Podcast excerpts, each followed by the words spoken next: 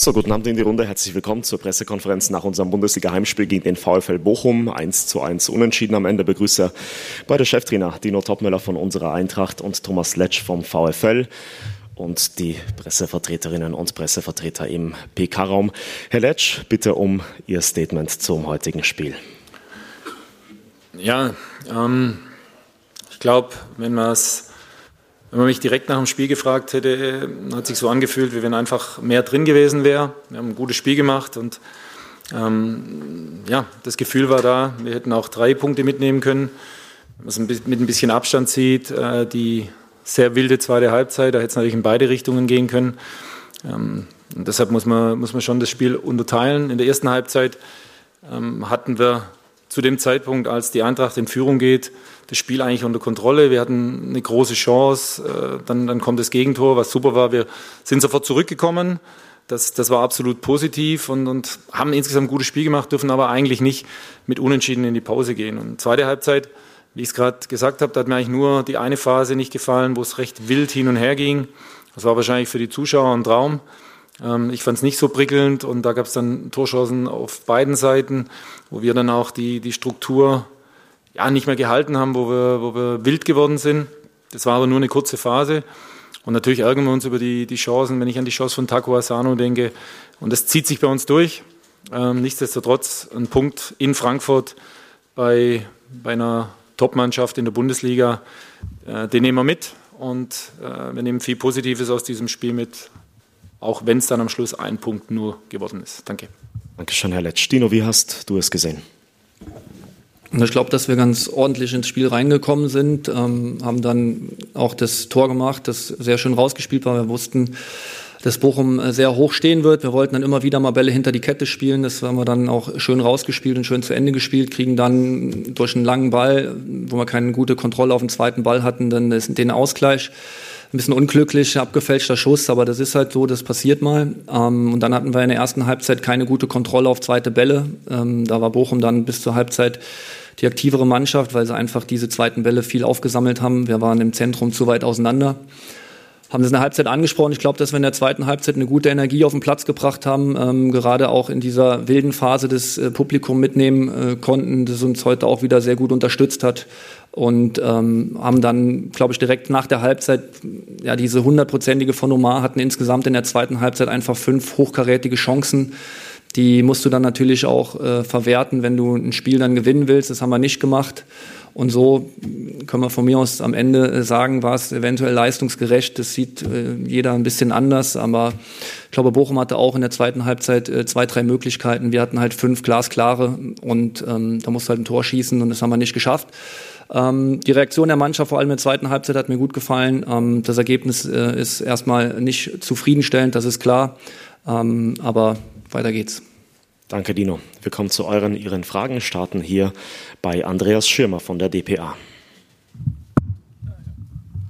Herr Topmüller, ist es denn jetzt eigentlich ein Fortschritt gewesen zu, zu Werder Bremen? Äh, haben Sie das Gefühl, dass die Kurve tatsächlich steigt oder sehen Sie da noch nicht so den Ansatz, dass es tatsächlich richtig gut vorangeht? Man muss ja auch immer mal ein bisschen die, die Umstände berücksichtigen. Ja? Ähm, wir haben heute mit äh, Sascha Kalajdzic einen Spieler, den wir fest eingeplant hatten für die Startelf. Der ist dann halt kurzfristig ausgefallen. Hier nochmal alles Gute für ihn und Glückwunsch für die Geburt. Ähm, dann Trappo beim Warmmachen merkt er einen Stich in seinem Rücken, kann nicht spielen. Hugo Larsson müssen wir nach 15 Minuten rausnehmen. Ähm, also Hugo Ekiteke mussten wir einen Tick früher reinnehmen, weil Omar Mamusch auch ausgewechselt werden musste. Ich glaube, wenn man das Ganze einfach mal berücksichtigt, das haben, war es dann äh, ordentlich, was die Jungs auf den Platz gebracht haben, aber es waren einfach zu viele, zu viele Dinge heute, die nicht so positiv gelaufen sind, was die Personalsituation betrifft. Das hat einen Einfluss auch auf unser Wechselverhalten gehabt. Ähm, daher musste ich dann hinten raus leider Donny dann auch nochmal auswechseln, weil wir auch wussten, dass er nicht in dem Moment, äh, weiß nicht, wann er reingekommen ist, aber über 70 Minuten diese Power geben kann. Und es ist jetzt an uns. Ich glaube, man hat das Potenzial gesehen, auch von Hugo, äh, als er reingekommen ist, dass er uns extrem viel geben kann.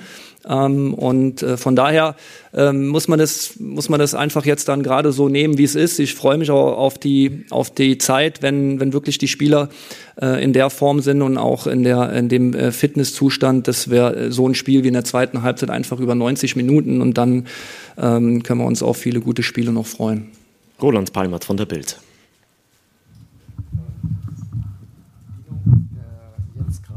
In der Halbzeitansprache sei schon ein bisschen emotionaler gewesen. Von dir oder von der Mannschaft? Äh, kannst du dazu was sagen? Ja, ich glaube, dass, wer mich jetzt beobachtet hat, heute auch beim Spiel, dass es schon emotional war und auch vorm Spiel schon, ähm, weil wir unbedingt einfach eine andere Energie auf den Platz bringen wollten, wie wir es äh, dann in Köln gemacht haben. Und äh, von daher ist es ja völlig normal, dass du dann auch äh, deine Emotionalität dann auch irgendwo auslebst. Ähm, und leider hat es jetzt am Ende vom Ergebnis her, wie gesagt, nicht gereicht. Ich glaube, die zweite Halbzeit, dass das, das habe ich auch nach dem äh, Spiel den Jungs gesagt, dass das einfach unser Anspruch sein muss, von der Energie, von der Power her und sich in die Zweikämpfe dann auch reinzuwerfen. Wir haben dann wirklich viele so 50-50 Zweikämpfe für uns entscheiden können, sind dann wieder in die Box gekommen, haben die Bälle scharf gemacht. Ähm, aber das müssen wir eben dann über 90 Minuten hinbekommen und das werden wir auch. Sonja Pahl von Hitradio FFH. Ja, Dino, du hast das äh, Spiel aus deiner Sicht eingeordnet jetzt mit all den Schwierigkeiten, die ihr auch hattet. Trotzdem, das Publikum hat relativ deutlich und laut heute gepfiffen. Äh, kannst du das nachvollziehen? Es geht ja nicht darum, ob ich irgendwas nachvollziehen kann. Ich glaube, es gibt äh, Dinge, ähm, die kannst du mit Sicherheit kritisieren, wie so ein Auftritt in Köln. Wir dürfen halt trotzdem nicht vergessen, dass wir auf dem sechsten Platz stehen, dass wir die drittbeste Defensive haben, dass wir eine Mannschaft sind, die im Umbruch ist. Die, man hat jetzt heute allein schon gesehen, wenn, wenn Fares und Omar zusammen auf dem Platz stehen. Das war jetzt das erste Mal ähm, seit der äh, Winterpause. Ein bisschen Geduld wäre, glaube ich, angebracht und das, äh, das werden wir auch aushalten, das ist auch okay. Ähm, und wie gesagt, ich freue mich einfach auf die äh, Momente, wenn es dann soweit ist, dass alle Jungs bei Kräften sind und alle halt auch über 90 Minuten. Dann haben wir erstens mal nochmal einen ganz anderen Konkurrenzkampf in, in der Gruppe, im Kader und äh, eine ganz andere Trainingsqualität. Und äh, das wird sich dann auch in den Ergebnissen niederschlagen. Wir haben den Kollegen hier hinten, bitte. Ja, hallo, schönen guten Abend zusammen. Ralf Ritter von der Watz Bochum. Eine Frage an Herrn Letsch. Es fiel auf, nach einer Frankfurter Druckphase ist der VfL dann in der, in der Schlussphase in den letzten 15, 20 Minuten wieder aktiver nach vorne gekommen, äh, aktiv verteidigt. War das auch eine Konsequenz aus der letzten Woche oder ist das die grundsätzliche Entwicklung auch, die der VfL positiv genommen hat? Eine grundsätzliche Entwicklung innerhalb von einer Woche ist immer schwierig ähm, darzustellen.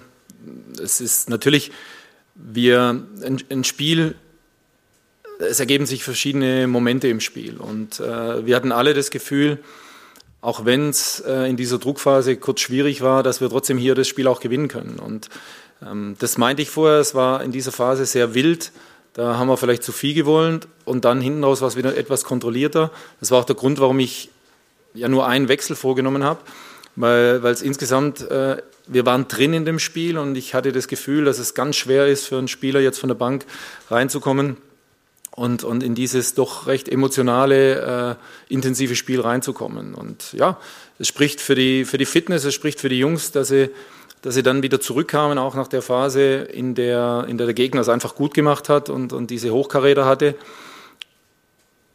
Nur wir müssen dann halt auch, wenn es dann nur der eine Hochkaräter ist, dann müssen wir halt auch mal über die Linie schieben.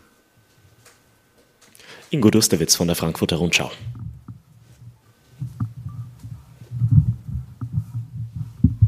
Dino, ihr habt jetzt gegen äh, Darmstadt, Mainz, Köln, Bochum fünf Punkte geholt. Das ist, glaube ich, nicht euer Anspruch. Andererseits war heute eine andere Emotionalität auf dem Platz, in der zweiten Halbzeit ein anderes Leben. Wo steht ihr denn gefühlt? Auf Platz 6 stehen wir gefühlt. Christopher Michel von den Fußballnews.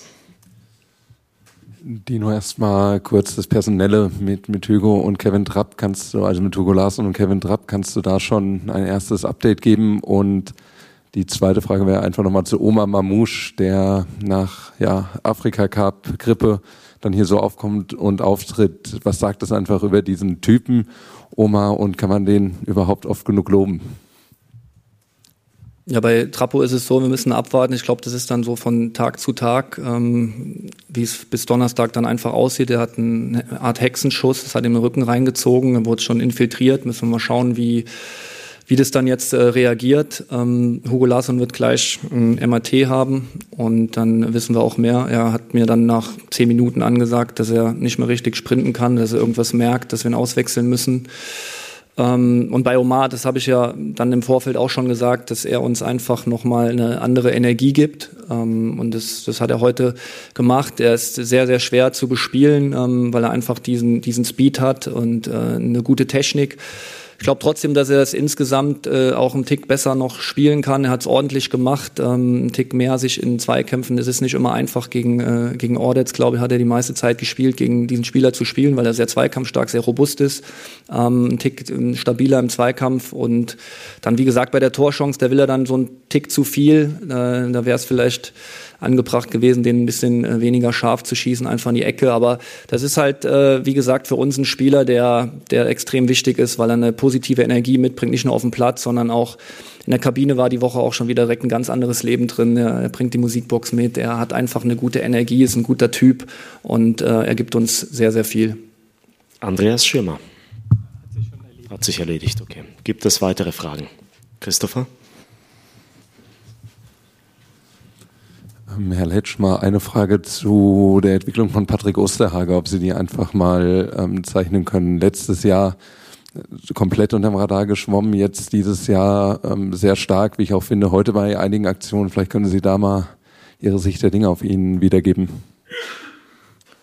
Ja, also unterm Radar ist er, glaube ich, nicht geschwommen letztes Jahr. Er, er hat jetzt einen Riesenschritt nach vorne gemacht. Patrick ist ein Spieler, der, der schon immer, der extrem laufstark ist, der extrem gut gegen Ball arbeitet, der, der sich aufopfert für die Mannschaft.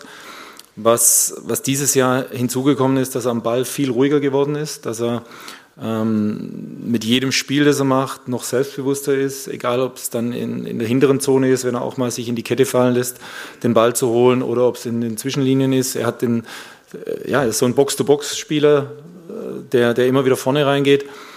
Ein super Spieler, ähm, der eine tolle Entwicklung hat und äh, das ist ja auch das Schöne, wenn wir ihn, einen Moritz Broschinski oder einen Tim Oehrmann, auch ein paar junge Spieler, ist ja kein Geheimnis, dass wir eher eine erfahrene Mannschaft haben, äh, wenn die ihre, ihre Schritte machen und dann so weit sind, dass sie, dass sie sich etablieren. Und, und Paddy ist sicherlich das Musterbeispiel äh, dafür. Ähm, ja, er ist im Moment aus dieser Mannschaft überhaupt nicht wegzudenken. Roland Palmert. Äh, Dino, du sagtest ja schon, dass durch Sascha die Wechsel sich ein bisschen geändert haben. Ist deswegen Hugo Ekitike früher rein und wie bist du mit ihm zufrieden gewesen? Das war ja vorgesehen, dass wir ihn nur 15, 20 Minuten bringen. Ich glaube, hinten raus hast du dann schon gemerkt, dass er dann, äh, dass der Fares den ein oder anderen Defensivlauf übernehmen musste. Aber wir sind total froh mit dem Spieler. Wir sind total froh, dass er hier ist. Ähm, er wird uns sehr, sehr viel geben, weil er einfach neben seiner guten Technik, die er hat, äh, wie man es auch bei der Aktion gesehen hat, als er die hundertprozentige auflegt von, von Fares, hat er auch einen sehr guten Speed. Ähm, er kann auch beides, er kann in die Tiefe gehen, er kann äh, kurz kommen, den Ball in den Fuß fordern, hat ein gutes Spielverständnis, ein schlauer Spieler. Ähm, ich, wie gesagt, ich freue mich einfach, wenn diese Jungs dann bereit sind, über 90 Minuten zu gehen. Ich glaube, alles beantwortet. Ja, keine Handzeichen mehr. Danke euch, danke an die beiden Trainer. Den Gästen aus Bochum wünschen wir eine gute Heimreise und alles Gute. Und euch noch ein schönes Wochenende. Danke. Dankeschön.